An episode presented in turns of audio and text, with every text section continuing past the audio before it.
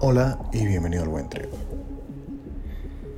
Los psicodélicos y la meditación guardan particulares relaciones y una probablemente la más estrecha es que ambos hacen que disminuya la actividad en el default network mode que es una red en nuestro cerebro que une las comunicaciones entre diferentes hemisferios y también en esta se sustenta la base de nuestro ser. Al disminuir la actividad en la silla en donde se sienta el yo, nuestra capacidad para entender quiénes somos por vía de las mismas ficciones que nos repetimos toda la vida, se desmoronan.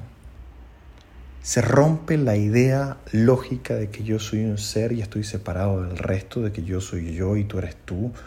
Por eso en psicodélicos nos sentimos acostados en una cama, parte de la cama y también parte del universo y también parte del techo, porque es que la noción del yo se rompe. Y la meditación también produce esto, por supuesto, en la medida que somos meditadores más expertos, esto se produce con más contundencia pero es interesantísimo cómo desde dos frentes diferentes podemos acceder a un aspecto importantísimo de la psicodelia que es lo que llamamos la muerte del ego. La muerte del ego es la desaparición momentánea de la noción de que yo existo y que estoy separado del resto del universo. Esto es una ilusión, es una ilusión práctica que nos permite estar vivos es una ilusión práctica que nos permite existir, comer, hacer cosas, trabajar. ¿no? existe el ser humano sin el ego, pero sí puede apagarse a ratos. Y estas son dos vías. Ahora, cuando estas dos vías se juntan, ay, ay, ay, las cosas se ponen interesantes. Mi primera gran experiencia psicodélica sucedió con LSD y meditación. Yo había tomado LSD aquel día con dos de mis mejores amigos. Estaba en la montaña.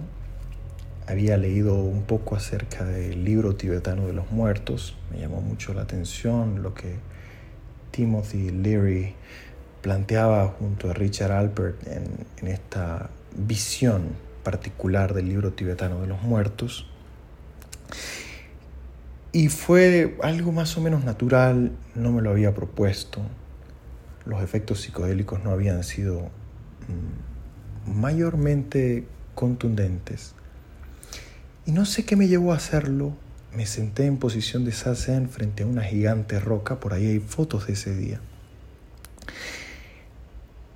Miré a la roca, cerré los ojos e hice una inspiración profunda y de repente todo fue oscuro, se convirtió en un espacio infinito, literalmente infinito, en donde se dibujaban líneas amarillas encendidas con muchísima fuerza y profundidad y contraste e inicié un viaje hacia el centro de mí, que a la vez era el centro del universo, con una fuerza que jamás había experimentado a una velocidad enorme. Sentía el viento pasar sobre mis orejas y abrir los ojos. Había transcurrido probablemente dos segundos.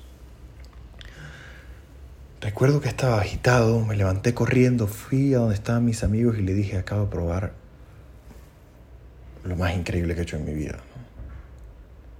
Se juntaron dos cosas que me separaron de la idea de que yo era Tomás. Por un momento. A partir de allí las alucinaciones fueron muy pintorescas. Eh, toda la tarde fue muy psicodélica. Y durante varios momentos me permití esos instantes de meditación profunda y conexión profunda conmigo mismo. Yo creo que la mezcla de estas dos cosas tiene muchísimo para enseñarnos acerca de la mente, muchísimo para enseñarnos acerca de, la conciencia humana, del potencial humano de conexión profunda que tenemos con el universo, nos permite desnudarnos de las maneras a través de las cuales nos definimos, Y esto claramente tiene un impacto muy, muy importante cuando ya los efectos de la psicodelia han disminuido. Nos ayudan a vernos distintos. Nos ayudan a recordar que también hemos podido ser parte de aquel todo. De repente, algunas tonterías de la cotidianidad pierden sentido y otras ganan muchísimo más sentido. Yo recuerdo que a partir de esa experiencia, por ejemplo, mi manera de entender la estética cambió drásticamente. No volví a ver el arte igual. Me volví fanático del cinetismo. Me comenzaron a gustar más algún tipo de pintores. Porque es que había tenido conexión con algo que no era por vía de la palabra, que no era parte de la red de símbolos, que no era parte de la cultura, era algo muchísimo más grande. Y ese tipo de cosas podemos aspirar cuando realmente apagamos todo lo que hace ruido. Con esto no quiero decirte que para meditar hay que tomar psicodélicos, ni que para tomar psicodélicos hay que meditar. Estas son decisiones personales que los adultos podemos tomar. Pero sí que la combinación de ambas tecnologías pueden llevarnos a lugares muy, muy diferentes. Que tengas un buen trip.